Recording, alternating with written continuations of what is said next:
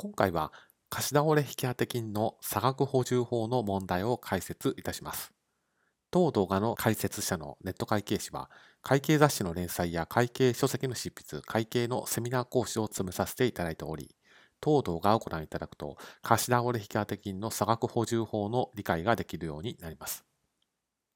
まず、貸し倒れ引当金ですけれども、こちらは先日の動画でお伝えしましたが、払ってもらえない可能性のある代金、こちらについて費用を見積もるといった処理で使う勘定を貸し倒れ引当金というふうに言います。じゃあ、すでに残高がある場合、見積もられる費用をもう一回二重で計上するのかといった問題が考えられると思います。例えば、すでに貸し倒れ引当金を1000計上をしています。で計算したら1500必要ですとなった場合、もう一度1500を計上して合計2500の残高の引当金を計上する必要があるのかといったような疑問です。答えを先に言いますと、こちらは足らない金額だけを追加で計上すればいいと。つまりさっきの例で言いますと、1500必要なのに1000すでに引き当ててあるのであれば、500の追加計上だけでいいと。